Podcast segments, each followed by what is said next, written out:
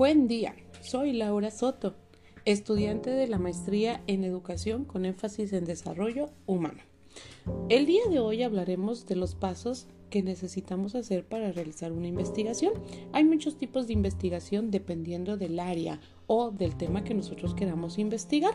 La semana pasada el profesor nos explicó de un método general, el cual no importa para qué lo vayas a hacer o en qué área estés, te puede ayudar de la misma manera para poder obtener un proyecto que cumpla con cada uno de los requisitos. Este método principalmente es un método circular en donde cada componente recibe información del anterior y será influido por el otro. Esto nos permite no ver una investigación de forma lineal, en donde si me equivoco tengo que volver a iniciar. No, este proceso principalmente nos ayuda a verificar que cada uno de los pasos que nosotros estemos realizando dentro de nuestra investigación pues se hagan de manera correcta. Dentro de este método consta de 10 pasos. El primer paso que nosotros vamos a tener justamente es la selección del tema de investigación. Esta parte es la parte medular de nuestra investigación. Es en donde vamos a tener una idea general de lo que queremos hacer y queremos conocer. Algo importante es que puede estar relacionada con nuestra disciplina. ¿Por qué? Porque es una forma de evidenciar el trabajo que nosotros vamos a estar desarrollando. Y además, Aquí se debe de diseñar una idea general de lo que queremos investigar. Por ejemplo, dentro de mi proyecto yo vi cuál era la idea general que tenía con respecto al tema de investigación. Era la implementación de las herramientas digitales en las ciencias experimentales. El paso número dos va a ser el problema de la investigación. Aquí se va a describir el hecho o fenómeno que nos incide a reflexionar las causas que originan el problema. Algo importante es que en el problema se deben de contestar tres preguntas. ¿Cuáles son esas tres preguntas? La primera, ¿qué quiero hacer? ¿Cómo lo quiero hacer? ¿Y para qué lo quiero hacer? Dentro de esta parte del planteamiento del problema, nosotros debemos de hacer una pequeña descripción que es mostrar la situación actual que se tiene y además tenemos que colocar o hacer preguntas de reflexión. Estas preguntas principalmente nos ayudarán a verificar si nuestro problema es fiable o no es fiable que se pueda realizar. Por ejemplo, para mi proyecto de investigación yo lo coloqué de la siguiente manera. Los alumnos de bachillerato, principalmente de segundo semestre de la Escuela Preparatoria de número 188, conviven día a día con las aplicaciones tecnológicas que ocupan de manera de ocio o de diversión, destinando gran parte de su tiempo en generar habilidades que les permita ser mucho más competentes en dichas aplicaciones. Sin embargo, no pueden ver que su uso de estas aplicaciones en el campo de las ciencias experimentales, en donde las habilidades y destrezas que deberán desarrollar motiven a la comprensión de cada uno de los temas que se deben de revisar durante el curso. Si se dan cuenta, ese planteamiento del problema pues está definiendo qué, cómo y por qué. Ese es el paso número dos. Paso número tres eh, nos habla sobre los objetivos que nosotros vamos a realizar de la investigación. No debemos de olvidar que existen dos tipos de objetivos, los objetivos generales y los objetivos específicos. Pero hay que tener cuidado con los objetivos específicos. ¿Por qué?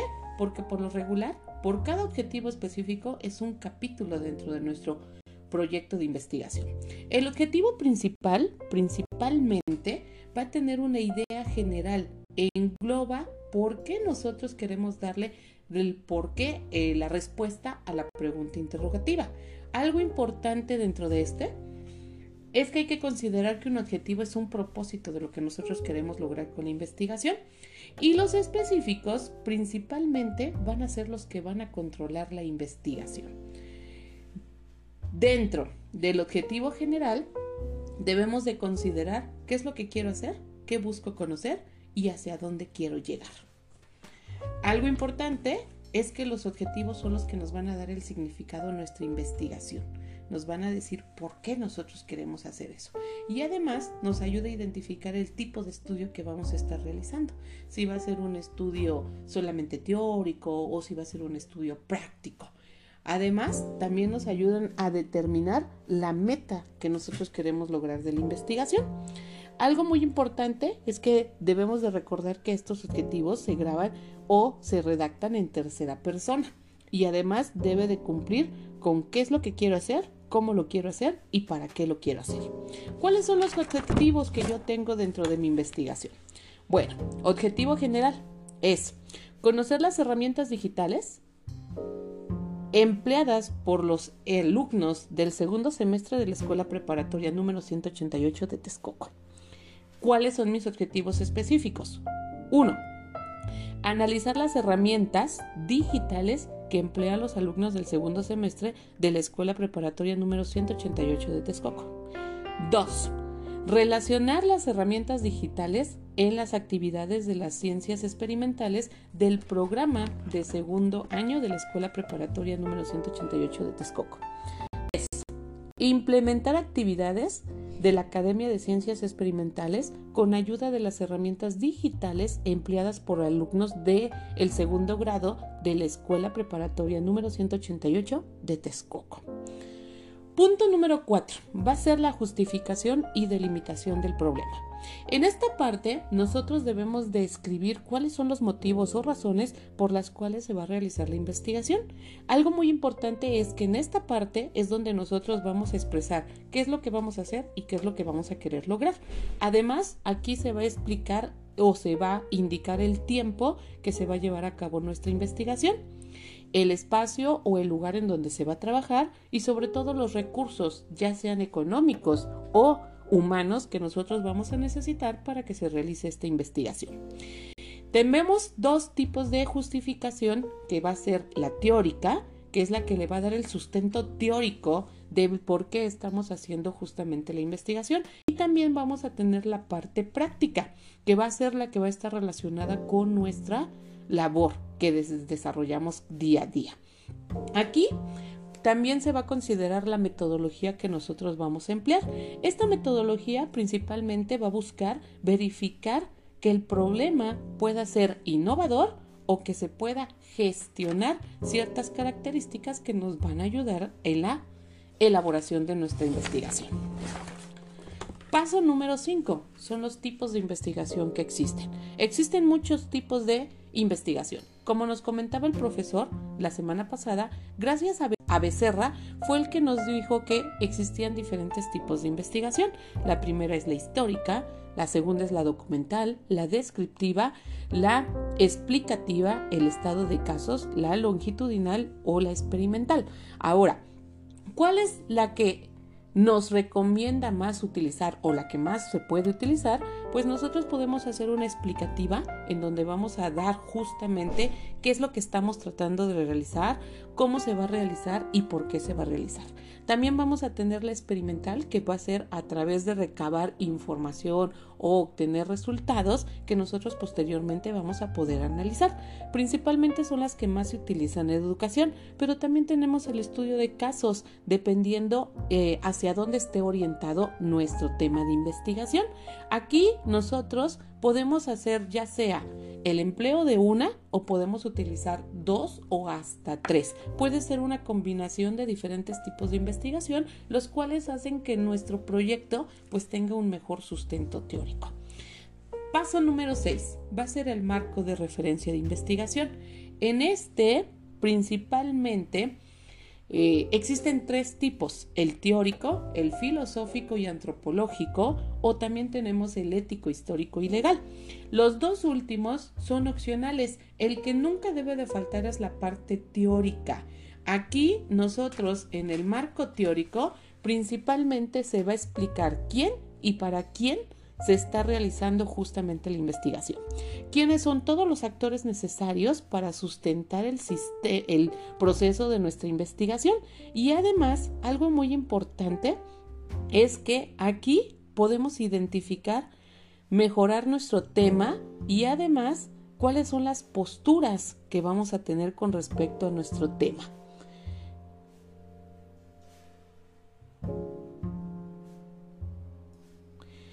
También en esta parte se va a explicar la visión de otros investigadores con respecto al tema que nosotros estamos investigando. Entonces, sí es una parte muy importante el marco teórico porque es donde vamos a dar el sustento completamente de nuestra investigación. El paso número 7 va a ser la hipótesis. Algo importante de la hipótesis es que es la base de nuestra investigación. Debe de ser un enunciado breve que tenderá a responderse de manera positiva y además aquí es una suposición de los límites o los alcances que tiene nuestra investigación. Eh, justamente antes de finalizar nuestra investigación, en el último párrafo es donde debemos de responder nuestra hipótesis.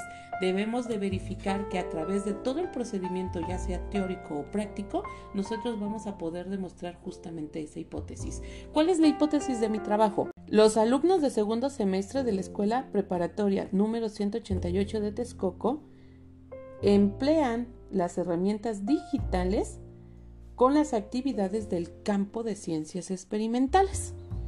No estamos diciendo que sí o si no. Entonces nuestro proyecto o nuestra hipótesis va a verificar a través de todo el proceso de investigación que nosotros vamos a estar realizando.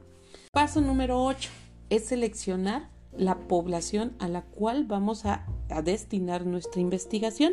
La población principalmente va a ser el total de los individuos que pueden estar eh, incluidos en nuestro proceso de investigación, pero como a veces va a ser muy difícil o muy tedioso si nuestra población es muy grande, lo que se recomienda es considerar una muestra. Esta muestra principalmente es una representación que nos va a ayudar a poder realizar la investigación de manera más práctica y sobre todo de manera mucho más fácil.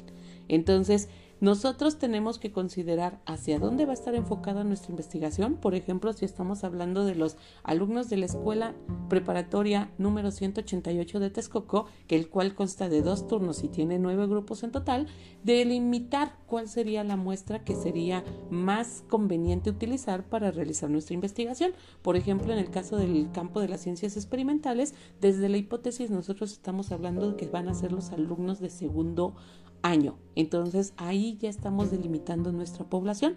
No estamos diciendo turno matutino y turno vespertino. Al incluirlos de segundo año, estamos incluyendo a todos los alumnos presentes en la escuela. Si nosotros queremos delimitarlo más, pues ya podríamos colocar a los alumnos de segundo semestre de la escuela preparatoria número 188, ubicada en Texcoco del turno vespertino, por ejemplo. Entonces, esta es la población a la cual nosotros vamos a llevar a cabo justamente la investigación.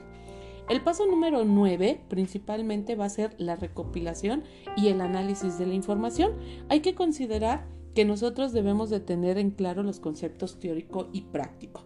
Eh, esta parte de la recopilación de la información, en la parte teórica nosotros tenemos que analizar con respecto a lo que se está investigando, cuál va a ser justamente el sustento junto con el marco teórico, el cual nos va a dar esa explicación de por qué lo estamos haciendo y qué es lo que nosotros queremos comparar en la parte práctica es una parte mucho más dinámica porque es donde se puede recabar información a través de entrevistas, a través, por ejemplo, de encuestas. Y algo muy importante es que las preguntas pueden ser dirigidas y podemos obtener información mucho más rápido. Entonces, estas son las dos formas el paso número 10 es la calendarización o cronograma de actividades, el cual puede ser un documento que puede estar hecho en una tabla o en una gráfica y es donde se van a incluir todas las actividades para realizar la investigación del proyecto. Además aquí también se puede colocar quiénes son las personas responsables de realizar cada una de las actividades y se puede ir verificando de forma mucho más rápida si se están llevando a cabo y si no, qué es lo que podemos hacer para poder regresar. Ese es algo importante del cronograma, que si no se están cumpliendo las actividades, el cronograma nos va a indicar y esto nos va a asegurar que nuestra investigación pues va a quedar mucho mejor y mucho más completa. Ahora, el profesor también nos hacía énfasis de que el título de nuestra investigación debe de ser lo último que nosotros vamos a colocar. ¿Por qué debe de ser lo último? Porque debe de estar con base a toda la investigación que nosotros realizamos y para poder verificar efectivamente que va a tener un mayor impacto.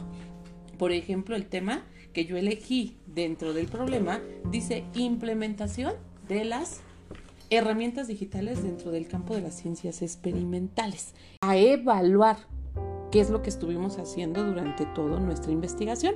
Yo, después de realizar todo esto, coloqué el título y el título que estoy eligiendo para mi proyecto es Evaluar las herramientas digitales empleadas por los estudiantes de la escuela preparatoria número 188 del segundo semestre.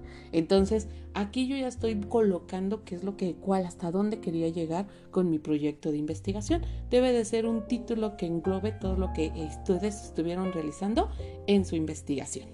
Bueno, pues estos son los 10 pasos justamente del método.